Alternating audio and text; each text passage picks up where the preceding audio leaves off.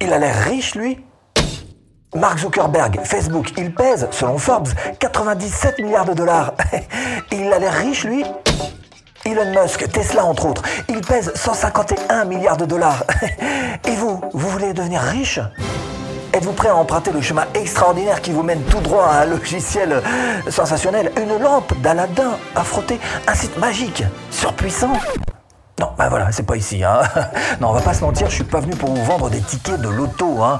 D'ailleurs, quel était le point commun entre ces deux hommes et bien d'autres d'ailleurs euh, qu'on vient de voir hein? Eh ben oui, effectivement, plus on est riche, euh, moins, ça se voit.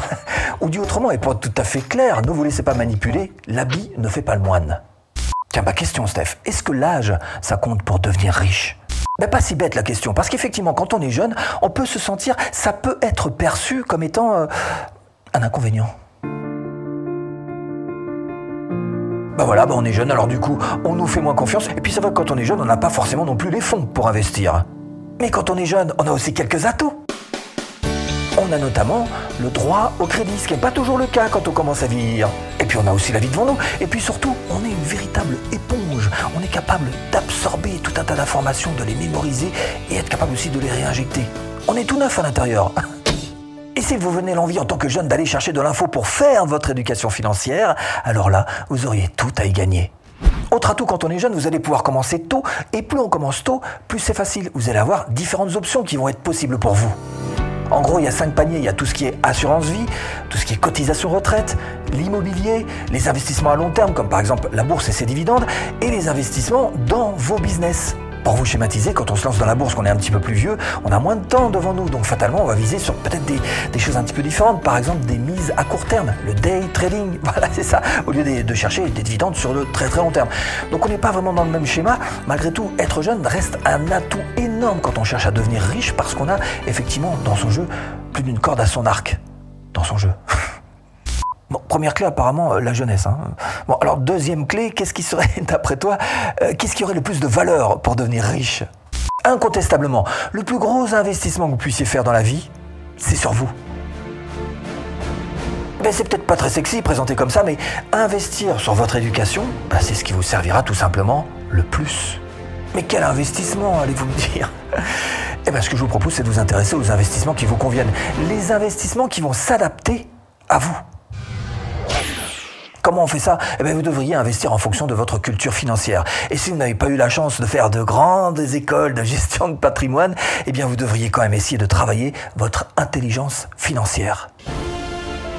Peut-être que vous devriez d'ailleurs commencer par celui qui a le plus popularisé cette idée d'intelligence financière, Robert Kiyosaki. Il nous explique dans ce livre, rassurez-vous, il est très facile à lire, très accessible à tous, il nous explique en fait cinq points sur lesquels vous devriez travailler.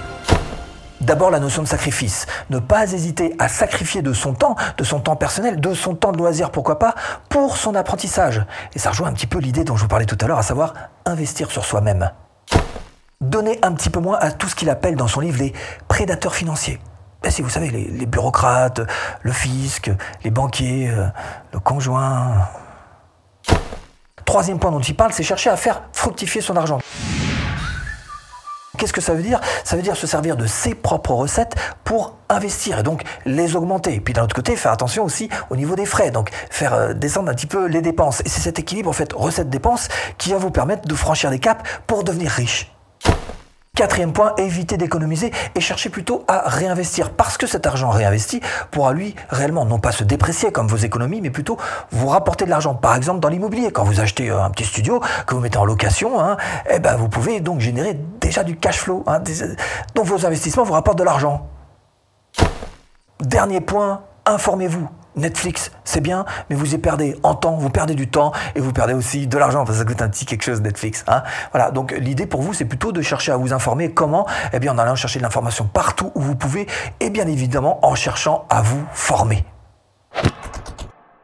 Tiens, un petit test. Testez ça. Est-ce que vous trouvez que l'argent, c'est sale? N'avez-vous jamais pensé que les riches sont des malhonnêtes? Pour vous, posséder de l'argent, bah, ça vous fait peur et si vous avez répondu un seul oui à l'une de ces trois questions, si vous avez ces réflexions au fond de vous, peut-être que c'est pas très grave, c'est juste qu'il vous manque un tout petit peu d'éducation financière. Ok Steph, tu nous donnes cette troisième clé là euh, bah, euh, Les décisions. Ah, bah là, tu viens de mettre le doigt sur quelque chose de, primordial, hein, soyons clairs, parce que la vie est une suite de choix, et en fonction des choix, eh bien, ça pourra, ta vie pourra très bien basculer ou pas. Donc effectivement, prendre les bonnes décisions, eh, ça se fait pas n'importe comment, on fait pas tout au feeling comme ça tombe. Il y a une petite méthode pour ça. Effectivement, prendre des décisions, ça s'apprend. D'abord, il faut identifier le problème. Et il faut le faire clairement. Donc d'un point de vue rationnel, logique, concret, factuel. Et ensuite, il faut se pencher sur l'autre partie, c'est-à-dire la partie un peu plus irrationnelle. Hein. Comment est-ce que vous le sentez? Que vous disent vos émotions? Qu'est-ce qu'elles vous soufflent à l'oreille? Deuxième étape pour prendre des bonnes décisions dans sa vie ou dans le business, qu'importe, c'est l'information aller chercher de l'information. Mais attention, un point trop faut, hein, pas trop quand même, hein, de l'information sans sombrer dans le détail. Au contraire, il faut chercher de l'information qui puisse donner des solutions alternatives. Une fois que vous êtes bien renseigné, bah, vous allez pouvoir évaluer les conséquences. Alors quels seront les impacts sur le futur à court terme, à moyen terme et à long terme? Et enfin, vous allez devoir poser tout ça sur papier, et bien sûr toujours selon les deux axes, à savoir le premier, hein, le rationnel, l'intelligence, et puis le deuxième, sentiment, le cœur. Alors je vous le dis tout de suite, en général, c'est le cœur qui gagne.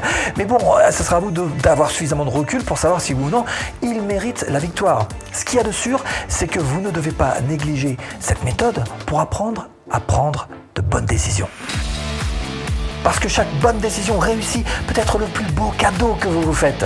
Ou alors devenir euh, le pire des poisons à avaler pour des années. Quoi qu'il en soit, ne vous lancez jamais à l'aventure sous prétexte que ça fonctionne pour un tel ou pour un tel. Le seul point de référence qui compte pour vous, c'est vous. En tout cas, vous devriez tenir compte de vous, de vos affinités, de votre chemin pour votre réussite. Et si vous voulez aller plus loin, écrire votre propre business en ligne, même en partant de zéro, eh bien, je vous mets là-dessous ou en premier lien de description une formation offerte. à tout de suite